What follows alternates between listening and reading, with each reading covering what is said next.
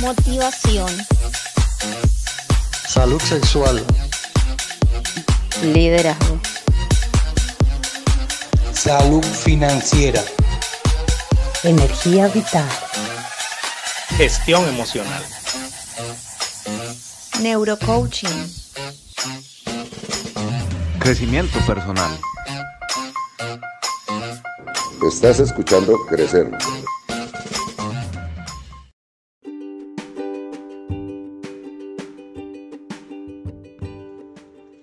Hola, soy Ángela Carrasquilla. Te invito a que nos acompañes y te conectes a Crecer Evolución, a nuestro programa radial. Estaremos todos los miércoles de 8 y 30 a 9 y 30 am, hora centro de México, a través de www.radioapit.com. Estaremos compartiendo un maravilloso espacio de conexión y crecimiento. Te esperamos.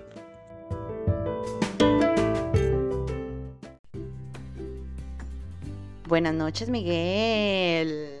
Señorita Angie Marcela Forigua Vargas, tómalo completo. Muy buenas noches, días, tardes para todos. Bienvenidos como siempre todos los jueves a este maravilloso, fabuloso y fantástico programa de Crecer. ¿Cómo han estado todos? Bueno, yo bien, no sé el resto del público. Eh, y sí, me sentí como regañada, o sea, así con mi mamá, yo no Frigo, ¿esto qué es lo que ha hecho? Pero espero que no haya hecho algo malo. Eh, todo bueno, ¿no? Yo no sé, tú dime. bueno, un saludo para todas las personas que se están conectando en este momento. Eh, qué alegría como siempre estar aquí con ustedes. Hoy estamos por acá saludando a las personas que nos escuchan en Guatemala. Un saludo para nuestros amigos chapines allá en Guatemala, en el departamento de Guatemala particularmente, que nos escuchan. Y bueno, un saludito para todos. Sigan sintonizados y cualquier duda, pregunta, queja, sugerencia o reclamo Recuerden enviarlo a crecerusa.gmail.com y también seguirnos en todas nuestras redes sociales como Crecer USA, Instagram, Facebook, TikTok, YouTube y en cualquier plataforma de podcast, Apple Podcast, Google Podcast, Spotify, iBox, Public Radio, uh, Radio Public es. Oh, le dije bien. Em, y bueno, el Amazon Music y el resto que se me olvidan, eh, escúchenos ahí en todos los podcasts, todos los jueves a las 6 de la tarde, hora del este de Estados Unidos. Así es, y pues bueno, para ir empezando como siempre hoy, bueno, hoy súper felices les contamos que hoy, eh, bueno, normalmente los podcasts son grabados a través de, de una plataforma, pero hoy tenemos acá nuestro invitado en el estudio de crecer y pues bueno, aquí nuestro público va muy bien, aplaudiendo aquí a nuestro invitado. Eh, ¿Quién tenemos hoy aquí en, en la casa? O sea, hoy sí tenemos en la casa prácticamente, literalmente en la casa. Bueno, tenemos a Carlos Mario Sánchez, pero no mejor que el que se presente, que nos diga de su melodiosa voz, porque tiene un vozarrón, como diríamos en Colombia, eh, que se presente y tenemos un tema maravilloso también. Hola, muy buenas noches, Carlos Mario. Carlos Mario, muy buenas noches. Muy buenas noches Angie Miguel y al público que está con nosotros. Hoy están, hoy están aplaudidorcitos, hoy están... Deliciosos. No va, a haber, no va a haber prima, no va a haber prima ni pagos extras. Estoy feliz, hoy vine a crecer con ustedes y me parece fabuloso, estoy muy contento por acá visitando los estudios y a conversar de un tema que para todos va a ser significativo. Claro que sí, Carlos Mario, qué alegría tenerte acá, definitivamente súper interesante. Bueno, y el tema que traemos hoy, mucho cuidado, de hecho eh, estaba hoy hablando con algunas personas precisamente de esto. Ah, no, ese no era. ¿Qué pasó con los efectos? ¿Qué pasó? ¿Qué significa eso?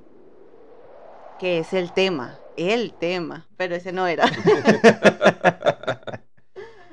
Esa es la intriga para el tema. Sí, ¿continúa hablando o ya? Ok. Hoy vamos a estar hablando acerca de noviazgo, pareja y padres así como lo escuchan, noviazgo, pareja y padres. Carlos Mario, cuéntanos, ¿qué significa noviazgo? No, no, no, no, pero antes, Carlos Mario, cuéntame de ti, quién eres, cuéntanos un poco de ti. A ver, hablar de uno no es tan fácil, pero inicialmente yo soy comunicador social y periodista de la ciudad de Medellín, Colombia, pero también soy magíster en sexología de la Universidad de Alcalá de Henares de Madrid, España. Tengo estudios de especialización en sexología avanzada Y como están las cosas, aquí en diciembre termino psicología, entonces sería ahí como el empate completo. ¡Wow! Genial, genial. Así es. Y bueno, ahora sí podemos empezar el tema. ¿Qué significa noviazgo, pareja, padres? Bueno, muchas veces mm, creemos que las situaciones de noviazgo, pareja, el vínculo que llamamos matrimonial, así no esté registrado en una notaría o ante un juez, y ser padre es lo mismo, pero son situaciones diferentes y a veces a cada una de esas etapas, que pueden ser etapas separadas o conjuntas, ahorita vamos a ver por qué, le cargamos un montón de cosas que no van y se nos empieza a complicar la relación. A veces siendo novios actuamos como padres, o a veces siendo pareja actuamos como novios, o a veces vinculados en ese, llamémoslo matrimonio, así no sea un matrimonio legal, eh, se nos olvida que somos novios. Si uno no reconoce en qué etapa está o no sabe la diferencia, a veces las parejas empiezan a afectarse. Bueno, muchas veces yo, yo he escuchado ese tema que cuando dicen, no, cuando éramos novios sí me abría la puerta, sí era romántico, pero eso fue firmar el papel y ya ahora yo soy la que lavo la losa, la que lava plancho, soy la, soy la que lavo, soy la que, y pasa muchísimo porque, bueno, no sé si es que es un sello que nos han puesto de que se firma un papel, un documento legal y el chip cambia ya no eres romántico y se olvidó la etapa de novios bueno, es que es un tema bastante, bastante fuerte. Sí, yo me quedé pensando porque está interesante. Y la primera pregunta es, ¿cuál es esa diferencia exactamente entre todas es, entre esas palabras, noviazgo, pareja y padres? Empecemos con noviazgo, que son normalmente empiezan por ahí. Cuando uno es novio o novia, uno está en una etapa que conocemos como enamoramiento, generalmente. ¿Y qué es estar enamorado? Uno dice, ¡ay, maravilloso! Estar enamorado es una enajenación mental transitoria. ¿qué es eso? ¿Qué es, eso? es una intoxicación bioquímica. El cuerpo reacciona a un estímulo que es la otra persona y algo se activa en un montón de neurotransmisores que no nos importan los nombres, pero hay algo en el cuerpo le está diciendo a uno, quiero verla o quiero verlo. Ay, me dio taquicardia porque ya, ya está que llega. Me llamó las maripositas, las maripositas. O revisa uno el celular todo el tiempo y es, ay, no me ha escrito. Eso es un asunto bioquímico. Eso no pasa por la voluntad. Entonces a veces le decimos a los amigos o a las amigas, déjalo, mira, que, que él es un vago. Ay, no, yo lo voy a cambiar. No, no, mira que ella es muy brava. No, no, conmigo es una dulzura. Porque uno no es consciente de la realidad. Ahí uno está drogado. Drogado por sustancias del propio cuerpo. Y esa etapa, ¿qué hay que hacer con ella? Vivirla vivirla sin cambiar nada, vivirla, disfrutarla, eso no le va a durar mucho tiempo. Entonces hay que tenerlo y disfrutarlo. Eh, uno difícilmente va a convencer y es la mamá buscando, mi hija, pero es que no le conviene. No, ahí no hay Ay, nada. mamá, que hacer. está lindo. Sí, Más no le conviene, más están ahí. como ronca de lindo. Vea el desorden tan bonito que hace. O sea, todo es bello. Esa etapa es la de enamoramiento y ahí está el noviazgo. El noviazgo empieza a generar unos vínculos. Unos vínculos, poco a poco va desapareciendo la bioquímica y empieza uno a ver la persona tal cual es. Ah, sí ronca. Ah, es que tiene muy mal genio. Ah, es que ella es muy brava y echa mucha cantaleta. Y ahí se toma una decisión. Uno dice, bueno, ¿deseo seguir con la persona? ¿Vale la pena hacer proyecto? Y ahí cambia ese noviazgo a lo que podríamos decir construir pareja. Carlos Mario, una pregunta. Yo he escuchado muchas veces que dicen que el enamoramiento dura tres meses, que eh, dura mm, seis meses. Bueno, ¿qué tan cierto? Porque esos son segregaciones eh, no- hormonales, ¿no? ¿Qué tan cierto es el tiempo de ese enamoramiento en las La personas? literatura los, las- los papers dice que más o menos año y medio, dos años. Yo no lo creo. Ah, está desafiando la literatura. Yo creo que es menos. Yo creo que al año y al año un poquito más empieza a bajar ese pico y empieza uno a, a estar en la realidad, a darse cuenta. Y eso no es malo. O sea, uno ya disfrutó del momento, pasó muy rico, pero ya empieza a ver al otro o a la otra tal cual es. Y hay que empezar a decir, bueno, continúo o no continúo. Y esa es la etapa que llamamos amor, que es muy diferente al enamoramiento. El enamoramiento es la ceguera, hay que disfrutarla. Y el amor es la construcción. Ok. Entonces ahí empieza la pareja. Pero muchas veces las personas se quedan ahí, se quedan porque, bueno, no sé, y es algo que he concluido y es el apego que se siente a esa persona simplemente por el hecho de no estar solo porque me da dinero, porque me da compañía, así me trate mal, pero viene al día siguiente con flores, ay, perdóname.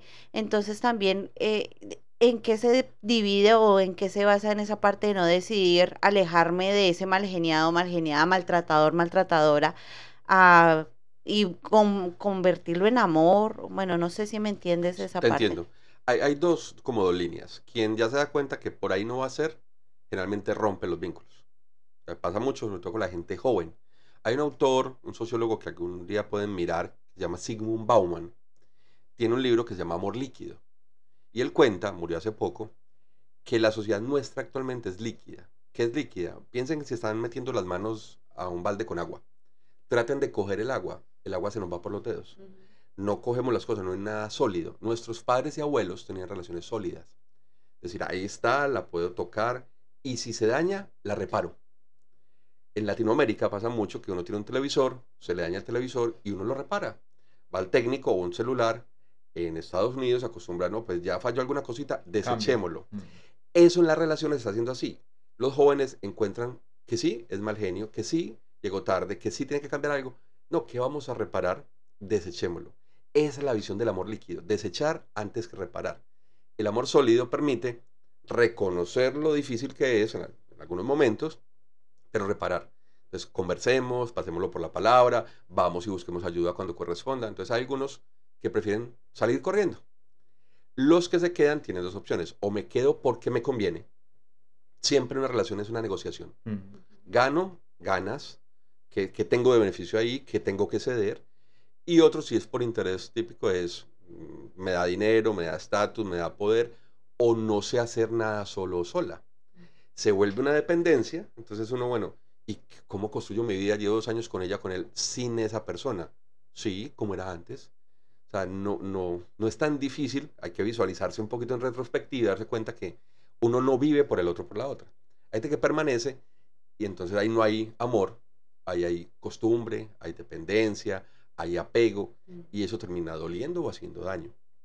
La otra opción que es la positiva, digámoslo, es quedarse a construir, a construir en la diferencia. Uno no puede creer que es igual al otro. Las frases es que somos igualitos, pensamos lo mismo, soñamos lo mismo. No. Le gusta el reggaetón, le gusta la salsa. Eh, prefiero básquetbol, prefiero fútbol. Eh, quiero dormir hasta tarde, yo madrugo. Y eso no es un problema, eso es una virtud, en tanto enriquece desde la diferencia lo que se está construyendo. Así es. Bueno, yo estaba aquí pensando mientras, mientras hablabas que también la influencia de la cultura dentro de las relaciones. Por ejemplo, y bueno, no sé, afortunadamente estás tú acá para aclararnos esa parte. Las parejas de antes, nuestros abuelos, duraban juntos mucho tiempo, quizás porque a nivel social estaba como esa subyugación de la mujer al, al hombre. Ah, él podía tener las mozas que fuera, ahí tenía que estar. Las mujeres de hoy en día no soportan eso. y- Amantes, amantes. Ok, amantes. Amantes, mozas, concubinas, mancebas o machucantes. Tenían que soportarlo sencillamente porque es que el matrimonio era para toda la vida. Hoy ya no, ya no, ya no se hace eso. ¿Hasta qué punto es bueno o es saludable para una persona decir, ok, vamos a reparar esto que, que está dañado, que no está funcionando? ¿Hasta qué punto, cuál es ese punto, como, no sé, de equilibrio podría decirse? para que una persona sepa hasta dónde puede ir a reparar algo o cuándo ya defini- definitivamente tengo que ponerme yo como persona y decir, ok, hasta aquí voy. No existen, digamos, niveles, un cuadro que uno en las revistas. Si, si pasa esto, decide. No, uno no puede. Estas fórmulas no funcionan hasta que no sea soportable. Hasta que sepas que estás negociando lo que eres. Uno no negocia lo que es. Sus principios o sus no negociables. Hasta que sepas que ahí no hay ningún paso más allá que vaya a cambiar. Hay que decidir no estar con la persona. Las relaciones son para estar bien. Las de amigos, las de pareja, las de novios, las de padres. Y cuando las cosas no están bien, hay que buscar qué hacer. Y si no van a mejorar, hay que abandonar. Uno no puede estar condenado. Antes los condenaban la fe de algunas religiones en la indisolubilidad del matrimonio. Eso no se puede separar. Pero incluso muchas confesiones religiosas entendieron es que hay momentos en que ya se hacen daño, que el ser humano está afectado, que su autoestima, su, su ciclo vital ya no funciona porque el otro, la otra, no quieren ceder o no son compatibles.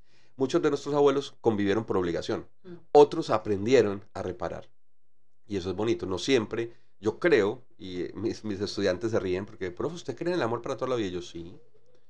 que no es tan común como creemos, pero es posible. Entonces no es pensar que se va a acabar y que hay que cambiar cada dos años, tres años. No, se puede convivir toda la vida y ser disfrutable y ser muy bonito y luego ser padres o abuelos o lo que llamamos en sexología procrear proyectos. No solo son hijos. Uno puede procrear proyectos y no tener hijos toda la vida y también Claro. funciona muy bien. No es una obligación.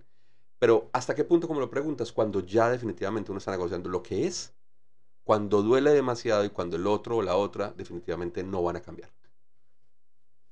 Interesante, interesante y totalmente cierto que lo, hemos hablado en al- algunas veces, ¿no? Y es hasta qué punto yo permito que el otro pase encima de mí. No sé, creo que en un podcast alguien nos decía eh, y era, ok, yo tolero, por ejemplo, que mi pareja me sea infiel, pero si está borracho, porque estaba tomando y ya. Pero si es en sano juicio, no lo perdono. Entonces, como eh, poner esos puntos bien claros siempre es supremamente importante. Y bueno, tener siempre presente eh, cuál es mi dignidad, qué estoy dispuesto yo a soportar y obviamente pues que definitivamente no, no soporto. Y mira también que me recuerdo aquí de alguien que decía, tú puedes generar tu relación como una receta, como un pastel, y puedes eh, ponerle todos los ingredientes que tú quieras, dulzura, respeto, alegría, amor, y hacer esa mezcla. Pero si tú le echas un poquito de mierda, el pastel tenga todas las virtudes que tenga, el pastel te va a saber a mierda. Entonces también es, saber qué puntos quiero realmente para mi vida y lo que para ti sea no negociable, para la otra no lo es. Y no es decirle a la mejor amiga, a mejor amiga, ¿qué es lo que hago? ¿Qué hago con mi pareja? ¿Le termino o no le termino? Porque es que ella tiene su objetividad y ella va a decir, bueno, para mí una infidelidad no es, pero quizás para ti sí. Entonces, es, ese punto de los no negociables, uf, bastante importante. Hay uno y es directivo y a veces es problemático, uno de los que uno debería tener siempre con pinzas, que tal vez no debería ser negociable, o excepcionalmente, es la violencia. No puedo ser directivo y decir, déjalo porque te pegó, o déjala porque te pegó, no. Es tu decisión y es tu proceso. Pero cuando eso es recurrente, cuando no va a hacer cambio, hay que pensarlo muy bien. Y esa no es la única violencia. Hay otras violencias, estamos muy en negativos, no en positivos, pero es importante aclararlo. Hay violencias verbales que son también muy peligrosas. Cuando no vales la pena, cuando estás en última en la lista o en último, cuando en el discurso, en la palabra, todo el tiempo te menosprecia, es que eres torpe, es que eres bruto o bruto, es que no entiendes, es que con, porque me casé con alguien, porque estoy con alguien que no me da la talla. Eso es violencia. Hay que entender cuando hay violencia que no solo es el golpe. Eso minimiza tu autoestima, eso te está diezmando. Entonces también eso son alarmas para decir, bueno, generamos cambio o no estoy en un lugar donde no me valoran por lo que soy, o donde me atacan permanentemente. Así es, Carlos Mario, decías ahora que tú creías, ¿puedes repetir por favor? Que le dices a tus alumnos que tú cre- no crees en el amor eterno, pero es posible. Que creo en el amor O para toda la vida, en que el es menos eterno. frecuente de lo que uno piensa. Ok, sí. es menos frecuente. Y aparte de eso es súper difícil, ¿no? Porque en estos días hablábamos con Angie de algo y es mucha gente, y escuchamos mucha gente que anhelan tener una relación bonita. Y ellos dicen, no, yo estoy dispuesto a cambiar, pero están dispuestos, pero no lo hacen. O sea, no es tan fácil como parece. ¿Cuál podría ser ese paso, por, por decirlo así, para esas personas que sí quieren una relación bonita y lo hablan y lo, lo atraen y mis pensamientos, pero nunca actúan? Y nunca van a tener una relación bonita porque es que no actúan y no llegan allá. No es fácil hacer eso. O sea, y el que diga que la transformación personal es fácil es un mentiroso. Mm. Totalmente, sí, miente porque es que es mentira. es- eso es un- supremamente difícil. ¿Qué puede hacer una persona para poder empezar realmente a aplicar esos cambios de esa relación bonita que sueña? Parece una burla porque la gente dice, ¿en serio? ¿Sí? Así como planeas un viaje, buscas en internet, buscas el tiquete, buscas el hotel y lo escribes. Así como en salud financiera se hace un presupuesto, se identifican los gastos, uno piensa cómo va a ser mm, el estudio de la universidad, si puedo o no puedo. Así es una relación. Uno se sienta y escribe. Lo pasa por la palabra y lo planea y se pueden hacer tablas de comando en la cocina, como hoy buscaré, hoy trataré, proyectarse para ponerse metas. O sea, si estamos viviendo maluco, al otro día decidimos hoy vivir bueno. No, pues maravilloso, al otro día va a ser igual. Pero pequeñas metas funcionan. Eh, te voy a llamar más para que no te angusties porque no he llegado. Un pequeño cambio me afecta, no. Me quita mi libertad, no. Pero a ella o a da tranquilidad, hagámoslo. Estamos discutiendo siempre cuando tenemos que pagar eh, la luz o las cuentas, los bills. no conversemos de eso en la habitación. Hagámoslo en el comedor o en otro espacio, para que nuestra habitación sea para otra cosa, nuestra convivencia, nuestro placer, nuestra tranquilidad, nuestras películas. Esos pequeños cambios van generando una reacción, van modificando. No es tomar decisiones con grandes títulos, porque uno con los grandes títulos no puede. Es como el niño que está en la cuna y dice, mañana camino. no, puede soñarlo y yo quiero caminar, pero primero gatea, después avanza. Es planear. Entonces, ponerlo sobre la mesa. Y a veces si uno no es capaz solo, hay muchas personas que pueden dar una mano y acompañar ese proceso.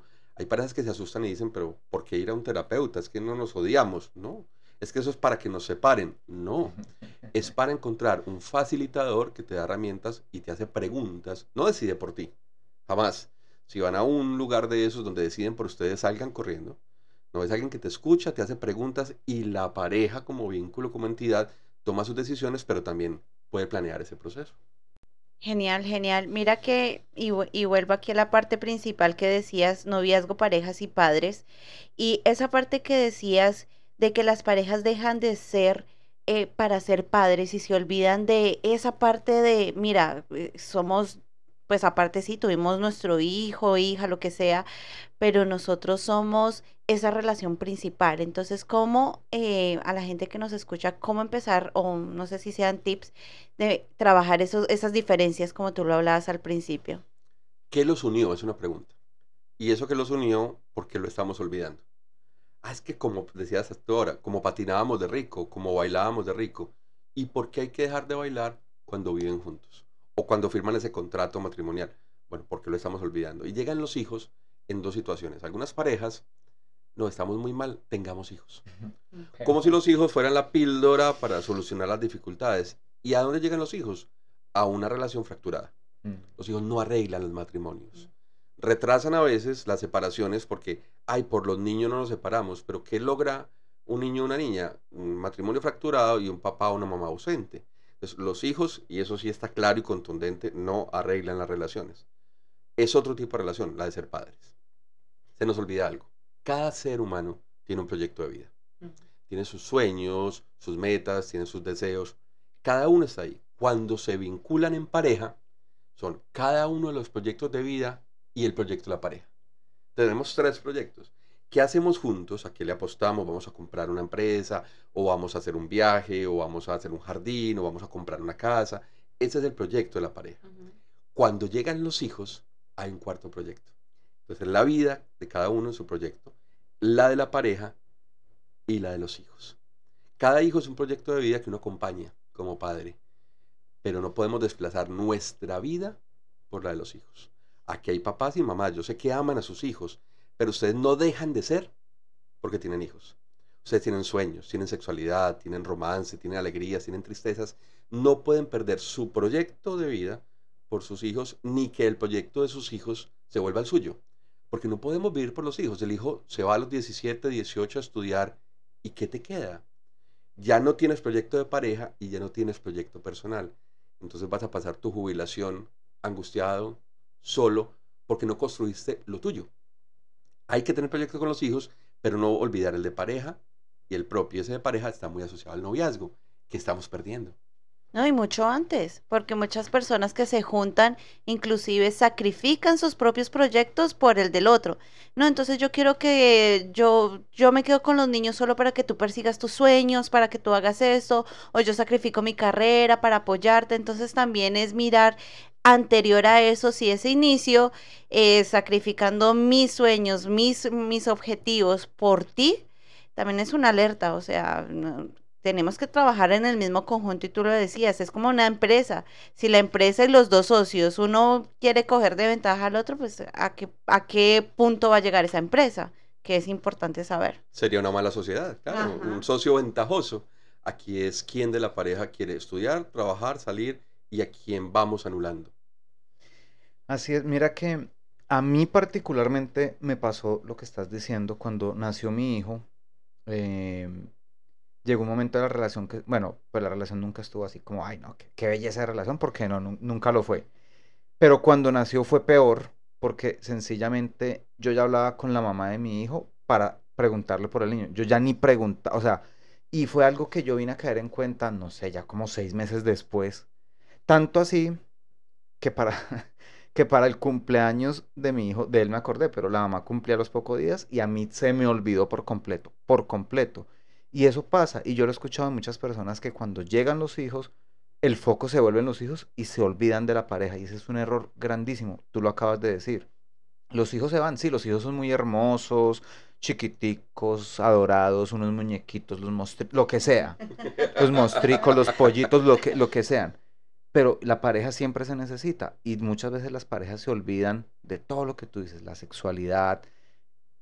No sé, tenemos, tenemos unos niños, paguémosle una niñera que venga y lo cuide y nos volamos un fin de semana al mes y volvemos a, a revivir esas cosas.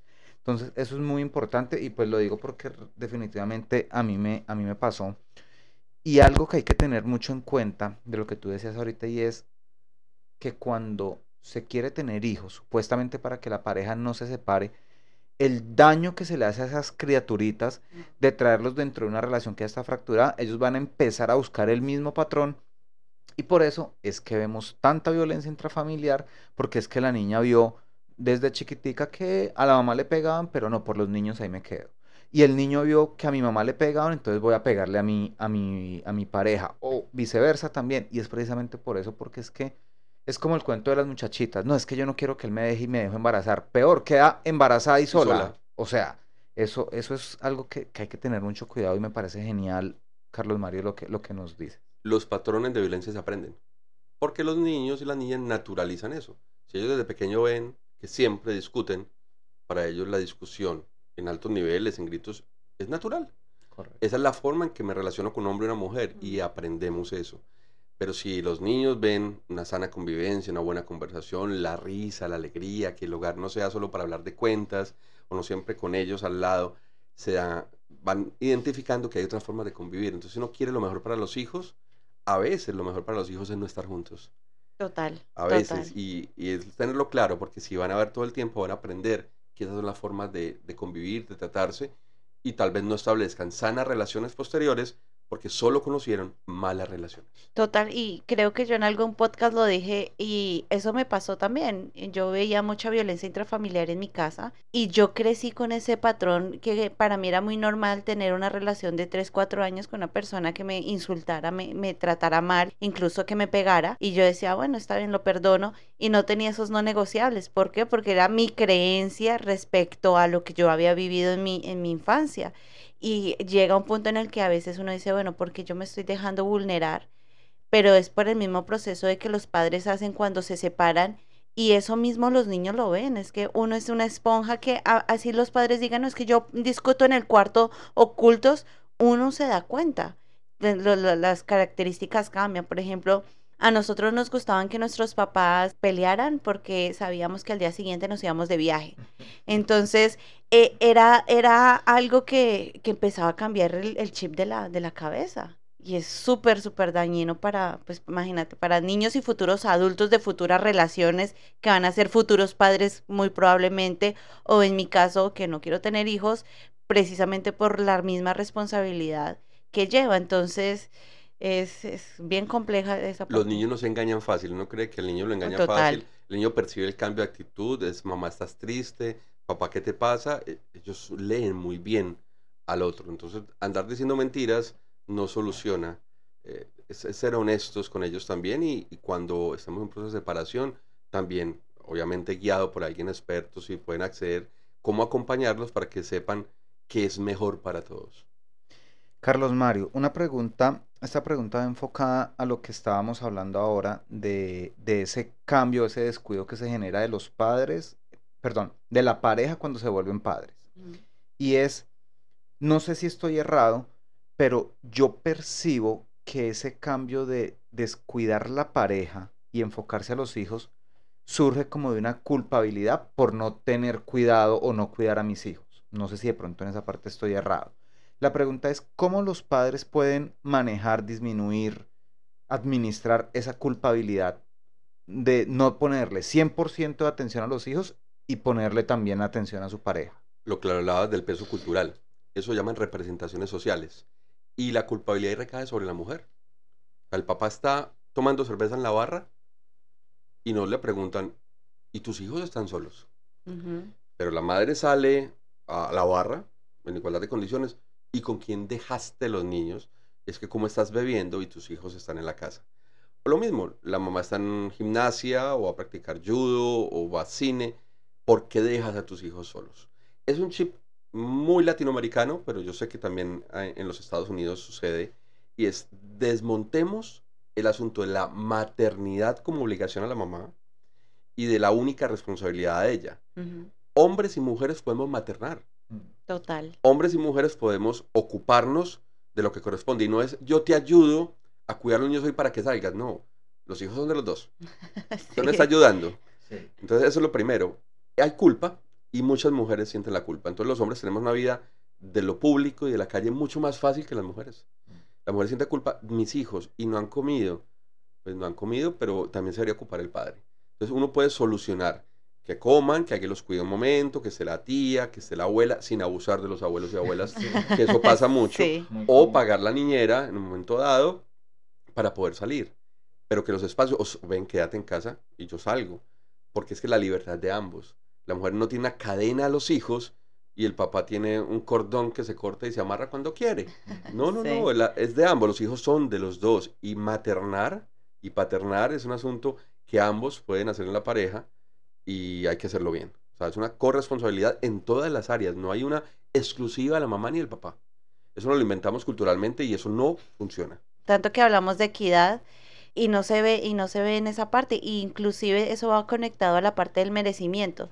Yo como mujer merezco tener vida con mis amigas, vida social, vida propia de estar en mi gimnasio, en mis cosas, o mi vida se radica netamente a la familia y al cuidado del esposo y de los hijos. Entonces, esa parte que yo también merezco de mi tiempo y de mi espacio sin sentir la culpa de que me fui y ay Dios mío, porque es que lo que tú dices es muy cierto. Eh, si los dos decidieron, sea deseado o no deseado, tener esa criatura y estar dentro de la relación, entonces manejar ese merecimiento. Y ojo, mujeres, aquí es donde yo le jalo las orejas a todas de ustedes porque es que nosotras mismas somos las culpables de que esa falta de esa falta de equidad, precisamente porque, ay, no, tranquilo que yo lo hago, tranquilo que yo me ocupo, no, déjelo, déjelo a ver que resuelva, que si le va a dar un sándwich, que le dé un sándwich, que dejen, dejen a sus parejas resolver a, las cosas. ¿De qué te ríes? Cuéntame. No, me, me da risa porque, o sea, sí, es esa parte y lo he visto muchas veces cuando conozco muchos padres que son muy buenos padres, pero viene la mamá porque cree que ella es la única que puede cuidar de sus hijos, cuando el padre es igual o incluso lo he visto más capacitado que ella para cuidarlo, pero no, yo como soy la mamá, yo soy el que tengo que, yo soy la que tengo que dar la sopita, tengo que darle no sé qué, el teterito, cambiar el pañal, y ellas mismas se, no sé cómo, no sé, se sabotean, se, se autoesclavizan.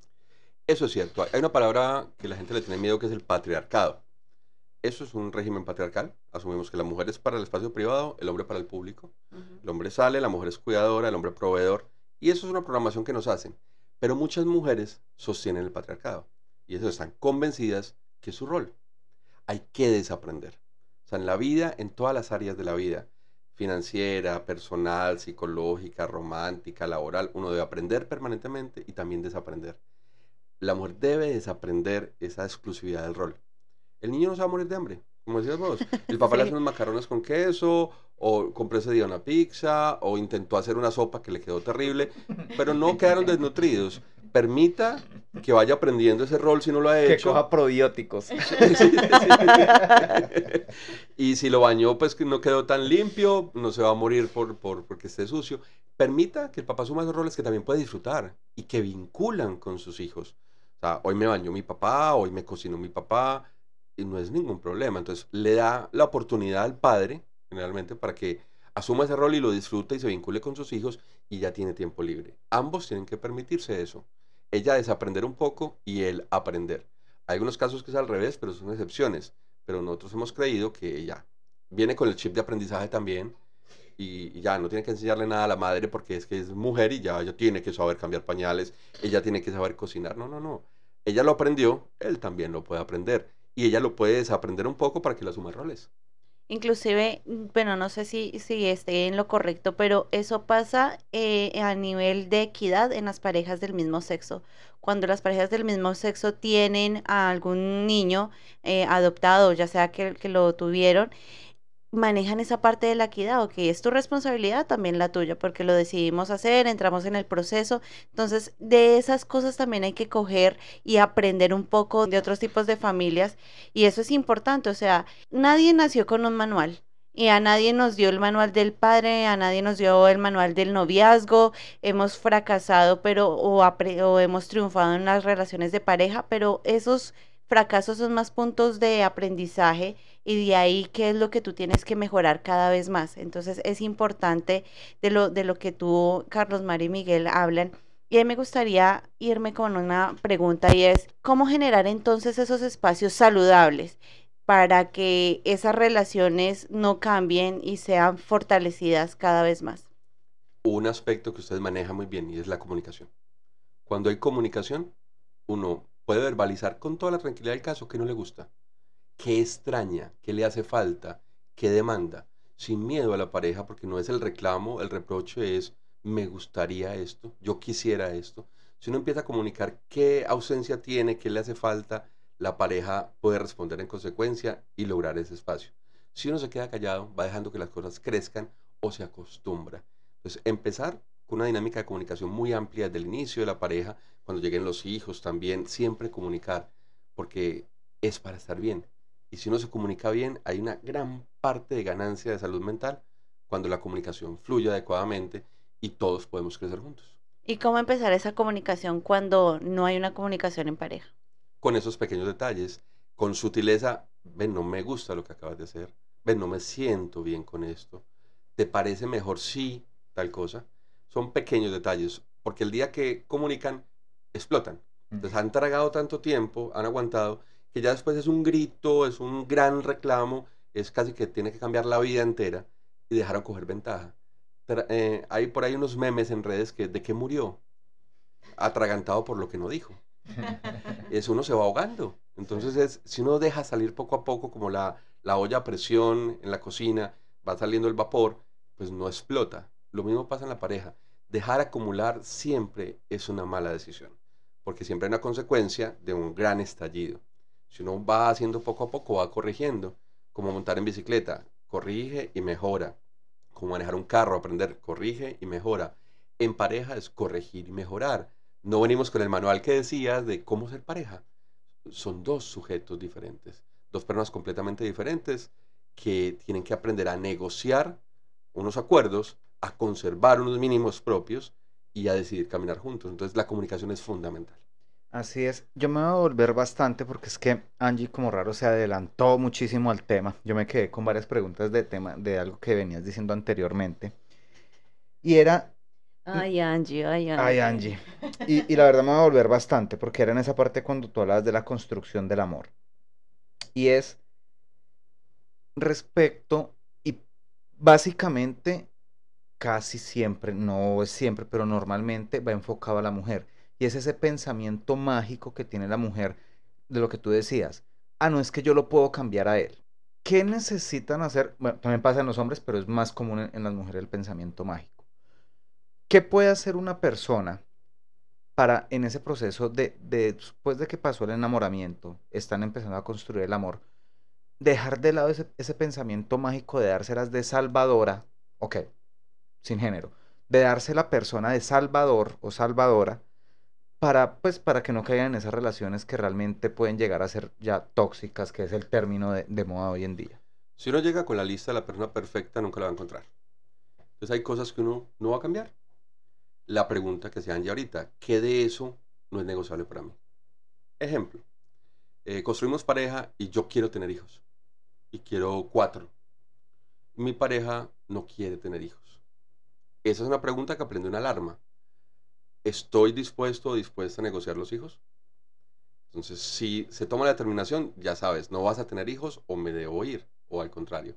Entonces hay cosas que uno no puede modificar de uno. En el otro, si eso que el otro no modifica me es intolerable. ¿Lo negocio o no? Es que tiene mal genio. Yo puedo vivir con eso. Tenga mal genio toda la vida, no me agreda. Ah, es que le gusta visitar a la mamá los fines de semana. Todos los domingos va a donde su mamá a visitarla. ¿Puedo vivir con eso? ¿Te acompaño o no quiero acompañarte? Vas donde tu mamá y para mí está bien que no esté los domingos. ¿Me afecta? No, me afecta. Bueno, decido y ya negocio. Darse cuenta del otro que no va a cambiar y si eso es perdurable. Ah, si, es si yo puedo vivir con eso todo el tiempo de mi relación. Entonces, identificar los mínimos con los que debo convivir. Hay Oh. cosas que no van a cambiar, pero darse cuenta si son tolerables para la vida. Sí, y también quiero agregar ahí es esa parte de si tú no piensas o piensas tolerar, también mirar el otro lado de la, la cara de la moneda, ¿no? Porque es mu- muchas veces es, ok, yo tolero tus cosas, pero como tú lo haces, entonces yo también lo voy a hacer. Entonces, si tú no toleras esto, ¿yo por qué voy a cambiar? También entonces es, es Hay esa una parte. simetría. Sí, claro. Yo te tolero muchas cosas, pero tú todo el tiempo me exiges que modifique. No es esa simetría. Nos toleramos los dos y nos comprometemos a mejorar los dos. Pero siempre, y ahí sí muy a las mujeres es cierto, Miguel, la mujer debe cambiar un montón de situaciones, pero el hombre es el hombre. Déjelo así, es que es un hombre, ¿no? Ella es una mujer y no hay diferencia entre hombre y mujer en tanto todos podemos cambiar o hay cosas que nunca vamos a cambiar. Ahí no es diferente. Lo- los sexos son una construcción social en muchas circunstancias. Aprendemos muchas cosas de los sexos que no son ciertas. No hay ciertos comportamientos determinados a hombres y mujeres, ni biológicamente dependientes, son aprendidos. Entonces esos aprendizajes hay que ponerlos sobre la mesa y darse cuenta en qué se deben, que no. Bueno, y ahí viene, pues, de lo que está hablando, por ejemplo, es que usted me conoce así. Desde que usted me conoce, usted sabía cómo era, para qué se metió, para qué me invitan si saben cómo me pongo, ¿no? El cuentico ese. Y es algo que, que hay que tener en cuenta porque, opinión mía, y es, mucha gente dice, no, es que yo no tengo que cambiar por nadie. Pero si yo estoy conviviendo con una persona y hay algo que yo hago que le molesta mucho a esa persona, hombre, es parte de la convivencia. Si yo no estoy dispuesto a modificar cierta cosa, listo, que no lo puedo cambiar 100%.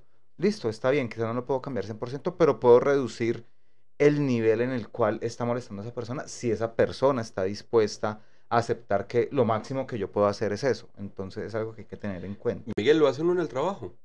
Uno modifica comportamientos porque llega un nuevo jefe y no le gusta qué. Es que a ese jefe no le gusta que hablen en las reuniones y uno modifica ese comportamiento y se adapta. Es que a- no le gusta que escuche música en el trabajo y uno lo modifica. Mm, Si uno lo modifica por dinero o por el trabajo, no lo va a hacer por quien ama o porque quiere compartir mucho tiempo de la vida. Eh, se puede modificar, Claro que no dejar de ser, pero modificar, o sea, no ir a los innegociables, pero modificar para convivir, claro, es la motivación del amor, del proyecto que uno decidió, que no está obligado. Uno lo hace por obligación en otras partes, como lo hace por gusto, queriendo estar bien. Nunca, nunca lo había visto de esa forma y, o sea, claro, si, si a mí, o sea, lo hago en el trabajo porque me toca, si es una persona con la que voy a convivir, ¿por qué no hacerlo? Y ahí viene algo que yo he mencionado algunas veces y es, a mí me dio mucha tristeza cuando empezó la pandemia, la cantidad de chistes que salían, no es que ahora que vamos a estar encerrados, si no nos soportamos así, ahora imagínense 24 horas juntos. Y yo lo dije varias veces, si usted es de las personas que no puede estar 24 horas seguidas, 72 con su pareja, necesita revisar su, su relación. Porque si es una persona con la que yo voy a compartir mi vida y no puedo estar 72 horas juntos, a ver, es como una- un símbolo de alerta muy, muy, muy grande que hay que tener en cuenta. Lo otro es que creo yo también, y, y tú me corregirás en eso, Carlos Mario, si estoy equivocado, una pareja nunca va a llegar a un punto de perfección, creo yo. Porque listo, al principio son grandes cosas que hay que, que empezar a modificar, pero cuando esas grandes cosas se modifican, se adecúan, se adaptan, siempre va a estar saliendo algo. Puede que al principio no era tan molesto, pero como ya lo otro se molestó, perdón, se modificó, van a venir cosas más pequeñas. O sea, siempre va a haber esa necesidad de adaptación a la otra persona, así se lleven 20, 30, 40, 50 años. No sé si estoy en lo correcto o equivocado en ese punto. Es cierto, es cierto. Mm, Nosotros miramos atrás y, y tenemos como la añoranza de los primeros momentos de muchas cosas. Nunca vas a tener el primer beso. Otra vez. Nunca vas a tener el primer encuentro erótico, sexual o genital que fue maravilloso porque fue lo que estabas anhelando. Ya pasaron las primeras veces. Entonces pensar que se vuelve, es que antes éramos, es que antes vivíamos, es que ya antes fue. No va a ser igual no significa que no va a ser muy bueno o diferente o mejor en otras cosas, pero la añoranza nos pone siempre en falta. Porque es que no somos tan románticos como antes, no. Es que no me besa igual que antes. Te puede besar mejor, pero estás pensando en ese otro antes. Entonces, esa falta hay que borrarla. No, no hay que volver a ciertos momentos porque ya son lugares caminados.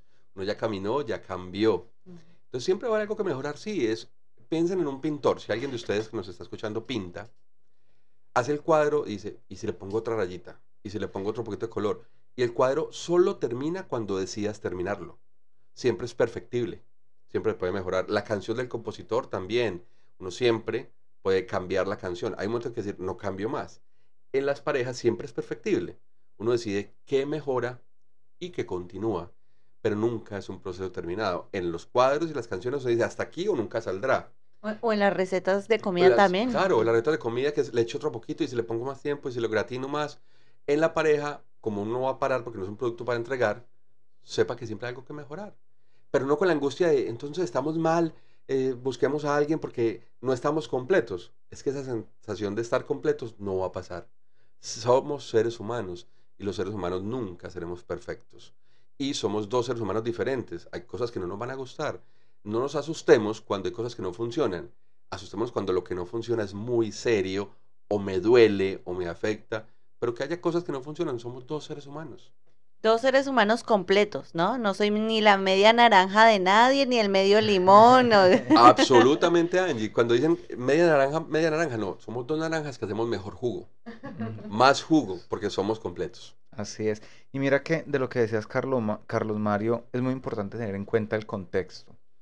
Los seres humanos, bueno, aquí no sé si somos los seres humanos o los latinos particularmente, estamos tan obsesionados con el pasado. En estos días yo escuchaba a alguien que, que hablaba respecto a eso, y es que estamos tan obsesionados con el pasado que no nos permite avanzar.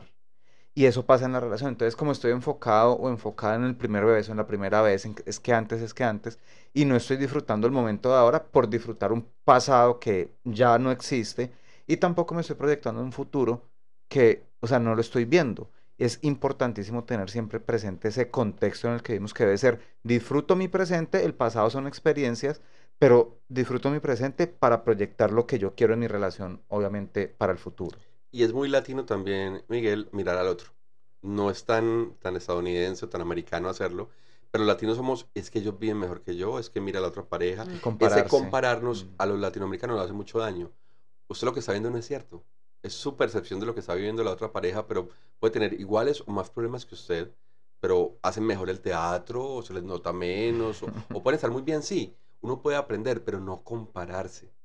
Cada proceso es diferente. Lo mismo que con los hijos. Yo educo a mis hijos así, pero es que mira cómo los educan ellos. No, son tus hijos. No vivir comparándose porque uno siempre que se compara pierde. Eso es Sí. como la foto del Instagram. Ay, qué linda la foto de Instagram que tienes ahí, pero ah, cómo subió la montaña para tener esa, esa foto de Instagram y, y creo que eso lo vive mucho, eh, por ejemplo, las, las parejas que son de diferentes culturas también, al pelear, no, es que mira, en, en mi cultura latina nosotros somos así mejor, no, pero es que en mi cultura, entonces también esa parte de las culturas afecta bastante a la comparación y dentro de la misma cultura, eh, porque yo creo, yo lo he escuchado mucho y Miguel en algún momento me decía, ay, en algún momento de mi vida yo deseaba mm, mi relación de pareja como la de unos amigos que tenía. Entonces, y pues yo nunca lo viví porque yo nunca vi parejas saludables, quizás por el mismo ambiente en el que yo estaba. Y es, y es también esa parte con quién te rodeas, de tus amigos, de tus eh, conocidos, de la misma familia. Si son saludables, eso te llena. Si son tóxicos, de eso mismo se llena hasta tu misma relación y, tu, y todo tu ambiente. Pero uno se sorprende que en la diferencia muchas personas crecen de que hablas de parejas diferentes, dos etnias diferentes, o dos religiones, musulmanes y católicos, y hay parejas que construyen muy bien desde la diferencia, o dos culturas de la India y América del Sur, y funcionan. Si hay parejas que construyen entendiendo que hay cosas que no se transforman como el color, como, como el olor de la pareja, como la forma de comer, que hay ciertos alimentos que son propios, y logran convivir bien. A veces somos parejas de la misma religión, de la misma ciudad, de la misma edad, no vamos a negociar. O si ellos han logrado construir, y ahí sí uno puede mirar modelos bonitos y entender que si ellos logran con tantas diferencias, una diferencia como un Dios, dos dioses diferentes, Mm. en un hogar y con hijos, cómo los educamos. Y ellos logran hacer eso, pues uno cómo no convive, dónde dejaste las medias, o porque no cogiste los pantaloncillos del baño, o porque mm, prende la luz cuando yo estoy dormida y me despiertas y vas al baño, pues vete con la luz apagada.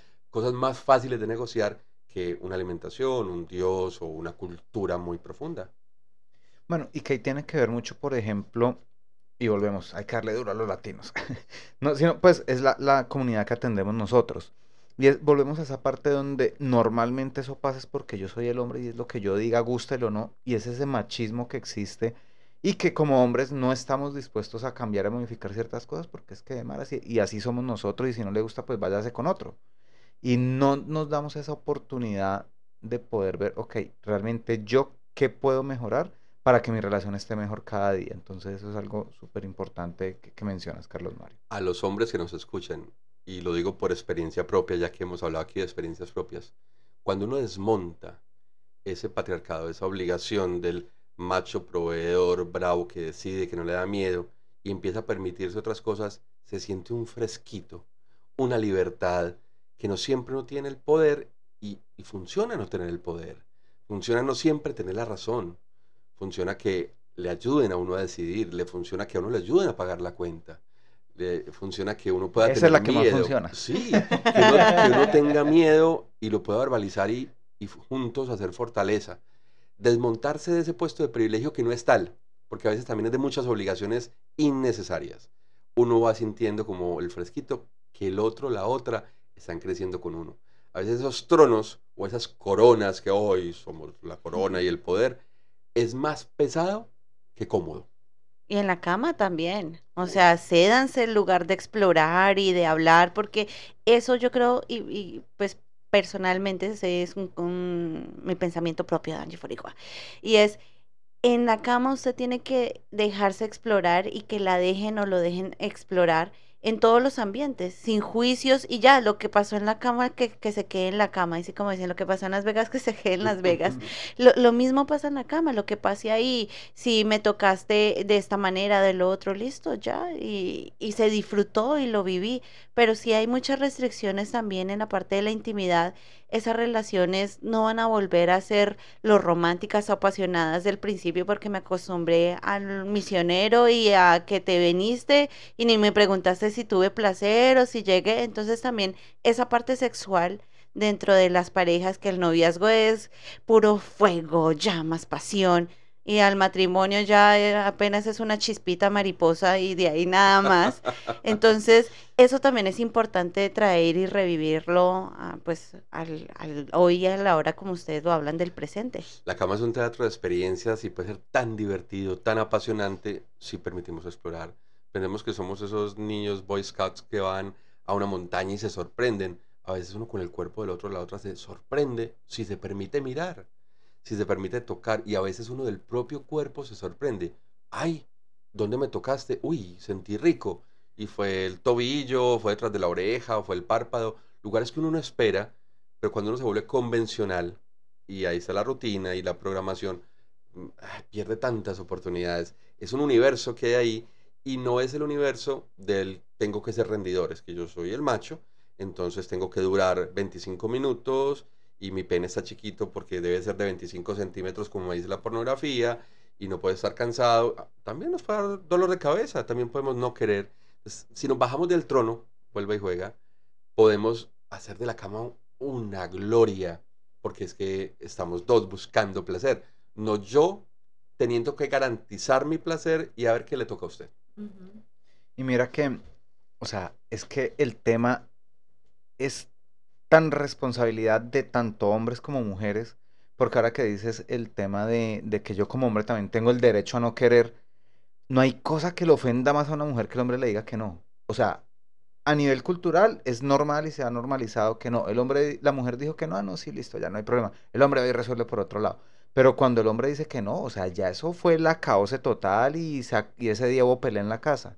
Y es precisamente esos constructos sociales que nos han generado que, no, que el hombre siempre, el hombre siempre quiere, no, a veces no, a veces uno tiene tantos problemas en la cabeza, tanto estrés, que uno lo que quiere es dormir realmente para poder estar bien para el otro día. Y a veces las mismas mujeres no entienden esa parte. Y tengo algunas amigas que dicen, ay, Miguel, este man no me ha querido hacer nada. ¿Será que es que, Tiene otra, ey, o, o qué pasa. o sea, relájese que es que de pronto, pregúntele qué le pasa, de pronto tiene problemas. Quizás alguna vez le pasó a una amiga, el marido había perdido el trabajo y él por no preocuparla a ella, no le había dicho nada, pero él igual seguía buscando plata para mantener, pero, o sea, ahí vienen los constructos, ¿no? Él el proveedor, ella en la casa, no le decía nada para no preocuparla, ya pensando que él, o sea, un desorden solo por falta de comunicación y por esos constructos sociales que, que nos hemos armado. Es el Entonces, sistema que nos creemos que es el mejor y no funciona. Es la comunicación y ahí ustedes son expertos, insisto, es comunicación asertiva con el otro, amorosa, directa. Que algo sea amoroso no significa que no pueda ser directo, claro, Correcto. para que no haya lugar a errores. Y hay veces que no quiero, no quiero o no quiero así o quiero de esta forma. Verbalizarlo. Así es, y definitivamente el tiempo se, pasa sé, volando. yo. Pero yo quisiera, porque me quedó algo sonando muchísimo que, que dijiste, Carlos Mario, y fue respecto a los planes que deben tenerse, como pareja, con los hijos e individual, fue los tres planes que dijiste. Correcto. ¿Podrías profundizar un poquito más acerca de eso? O sea, ¿cuál es la diferencia de esos planes como padres, como pareja indi- e individuales?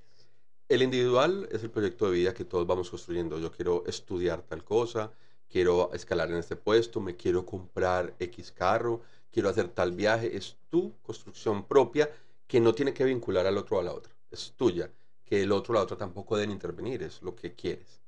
El de pareja es a qué le apostamos.